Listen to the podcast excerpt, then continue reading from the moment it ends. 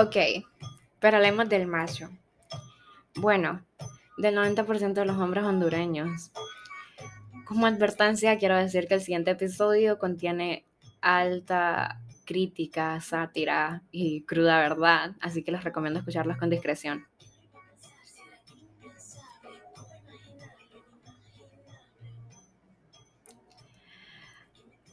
Uno de los principales perpetradores de la violencia de género son los hombres. La violencia masculina contra la mujer está relacionada con la violencia contra los niños de manera profunda y muy peligrosa. El abuso infantil y lo que es la violencia doméstica normalmente coexisten, o sea, que van de la mano.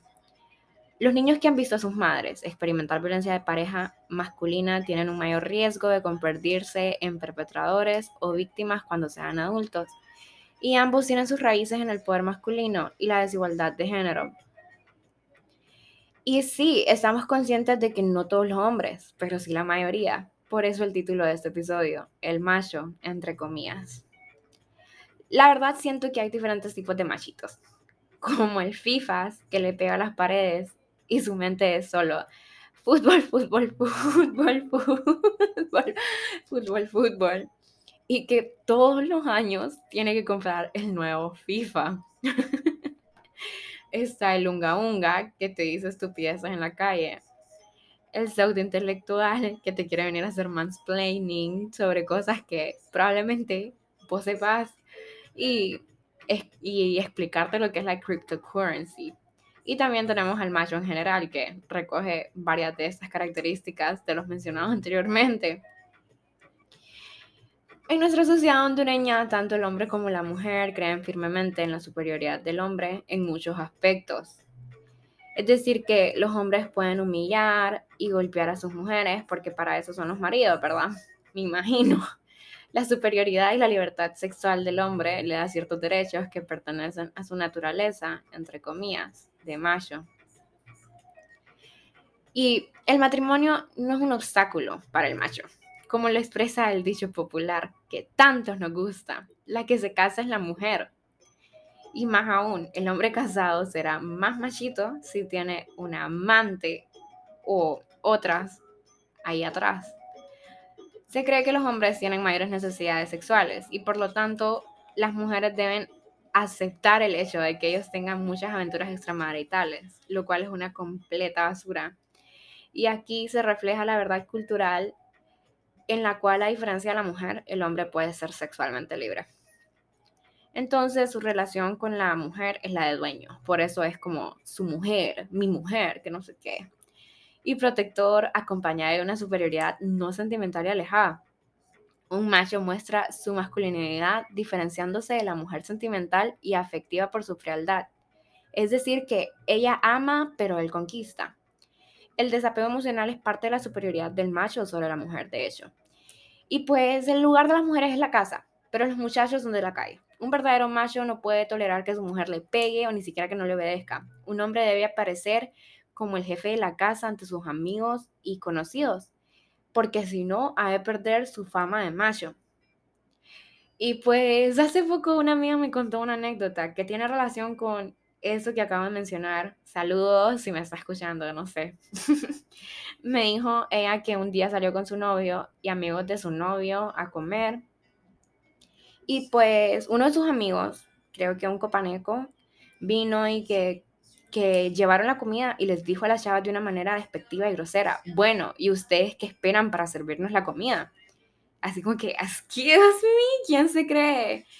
Mi amiga dijo que inmediato quedó viendo a su novio súper enojada y molesta. Su novio vino y le dijo, no vayas a decir nada o no hagas problemas. Y vino ella, entonces se levantó de la mesa y regresó hasta que el muy machito este terminó de comer. Asimismo me mencionó que él enojado por el comportamiento que tuvo mi amiga, alegó que él jamás permitiría que su mujer no le sirviera su comida y le faltara el respeto de esa forma. Entonces el macho, si su esposa se atreve a mostrar cierta independencia, rebeldía o le amenaza delante de otro hombre, él debe castigarle de alguna forma, a fin de no perder el prestigio ante sus amigos.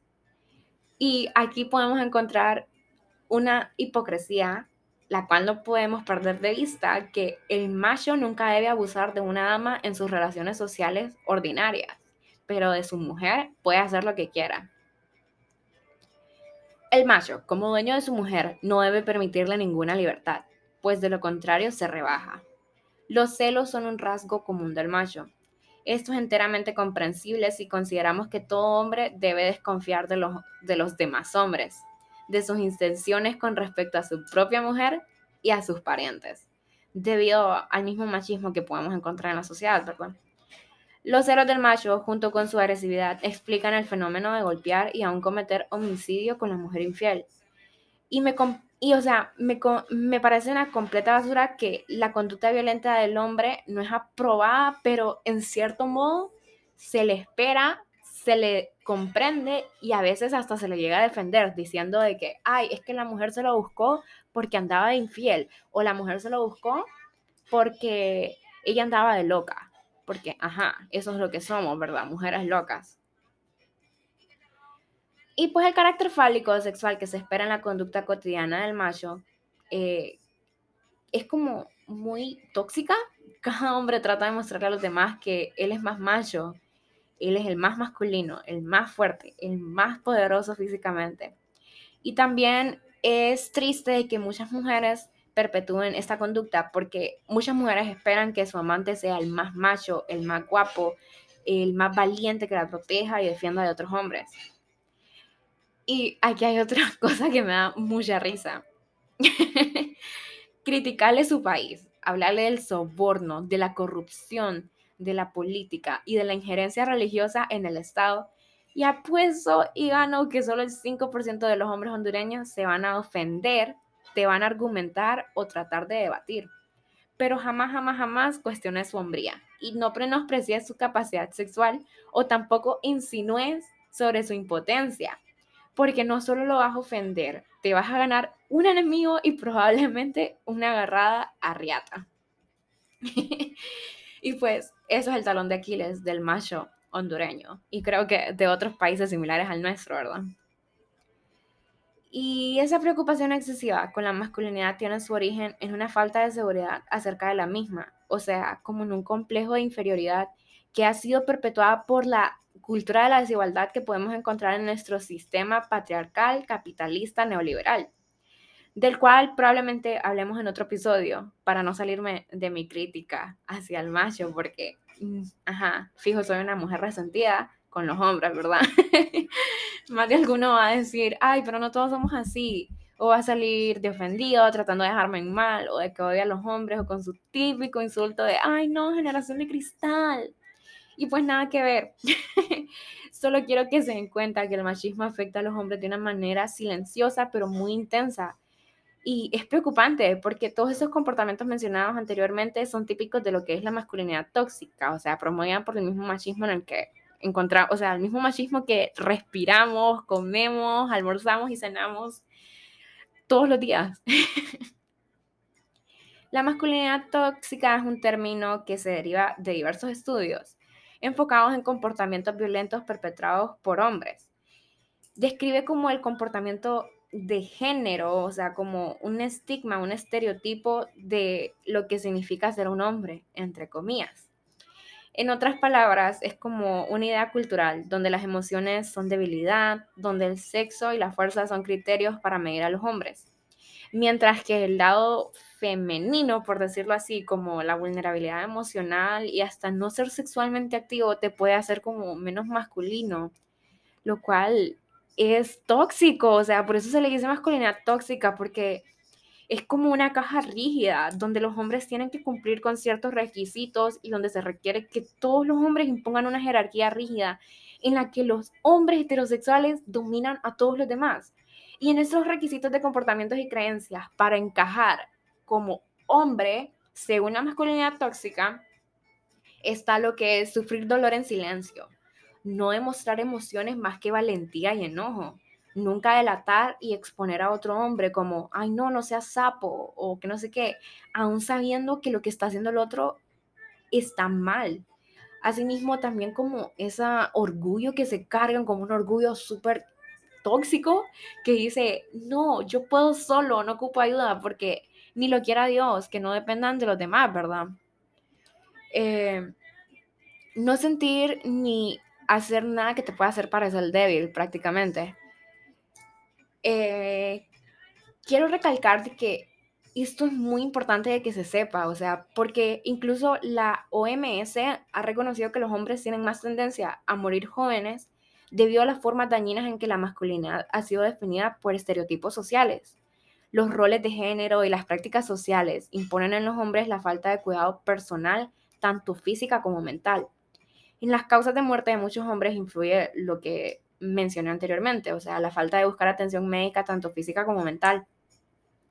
Porque la AFSP, como la eh, Asociación para Prevención del Suicidio, aseguró que el suicidio es cuatro veces mayor en hombres que en las mujeres.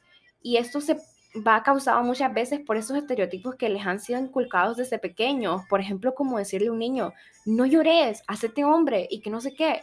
O sea, eso está súper mal porque prácticamente estamos perpetuando, o sea, este tipo de masculinidad negativa, tóxica, tóxica y al mismo tiempo frágil. Este estereotipo de lo que es ser un macho afecta tanto a los hombres como a las mujeres y niños, ya sea por transmisión de TS, por violencia, por homicidios y por accidentes debido como al alcoholismo y el suicidio. O sea, normalmente vos vas a ver que un hombre andaba borracho y que no sé qué, porque abusan de estas conductas, o sea, que son como, no sé, muy dañinas.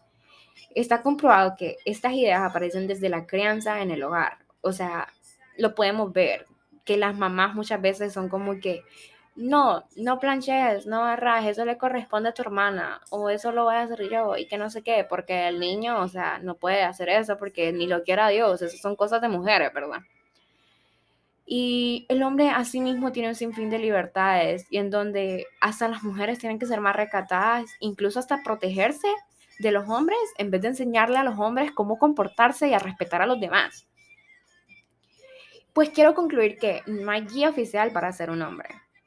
Aquí es donde las personas en general debemos de construirnos para aprender, es decir, dejar de lado estos estereotipos y luchar en contra de la idea de que los hombres son naturalmente violentos, porque no lo son. O sea, una persona no es como biológicamente violenta, o sea, sí, me imagino que si estás en peligro, obviamente vas a reaccionar de una forma diferente, pero no es como que es ley que el hombre tiene que ser violento. O sea, ustedes pueden venir y cambiar. No puedo yo venir a ayudarlos a cambiar ni obligarlos a cambiar, porque también es responsabilidad de ustedes. O sea, no es responsabilidad mía. Ustedes tienen que querer cambiar.